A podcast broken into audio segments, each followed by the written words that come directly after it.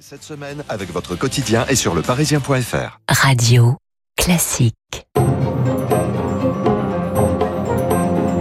Radio classique, l'édito politique avec le Figaro. Et c'est avec le journaliste du Figaro, Arthur Berda. Bonjour Arthur. Bonjour Eric. Alors vous nous parlez ce matin de ce que vous appelez la difficile respiration d'Emmanuel Macron. Oui, car après une semaine compliquée où il a paru flotter un grand flou au sommet de l'État autour du remaniement, le président est attendu ce matin à l'autre bout du monde, sur le territoire français le plus éloigné de Paris qui soit, à savoir Nouméa, la capitale de la Nouvelle-Calédonie, un décor de cartes postales niché dans l'océan Pacifique Sud, au large de l'Australie, un petit bout de terre qui, par trois fois, a redit dans les urnes son refus de faire sécession avec la République et où pourtant les indépendantistes continuent de se mobiliser pour tenter de gagner du terrain. Bref, un caillou, comme on le surnomme, qui concentre de nombreux défis, mais sur lesquels nous reviendrons sans doute plus tard, car la première étape de cette tournée océanienne ne sera pas consacrée aux défis ultramarins ni aux enjeux géopolitiques locaux, non,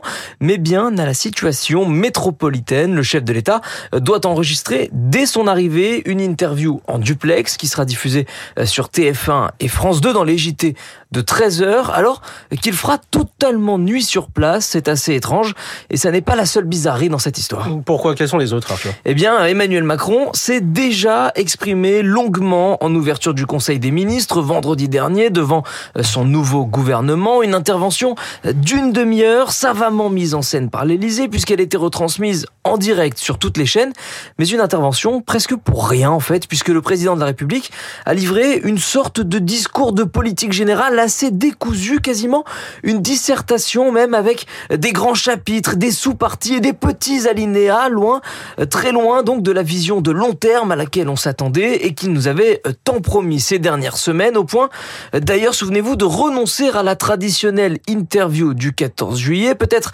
était-ce alors pour mieux inventer celle du 24 juillet. Nous le saurons à 14h. En tout cas, voilà, pour l'instant, qui ressemble surtout à une séance de rattrapage. Arthur, est-ce qu'il y a des sujets sur lesquels il doit justement se rattraper? Et Il y en a au moins un, oui, un sujet totalement absent de sa dernière prise de parole et pourtant omniprésent dans la vie des commerçants, des élus et des citoyens qui ont été touchés ou pas. D'ailleurs, je pense bien sûr aux émeutes, ces six nuits qui ont suivi la mort du jeune Naël et qui ont ravagé le quotidien d'un nombre incalculable de Français qui n'avaient rien demandé à personne sur ces violences urbaines. Tout a été dit par tout le monde. La droite et les nationalistes y ont vu les échecs de l'immigration.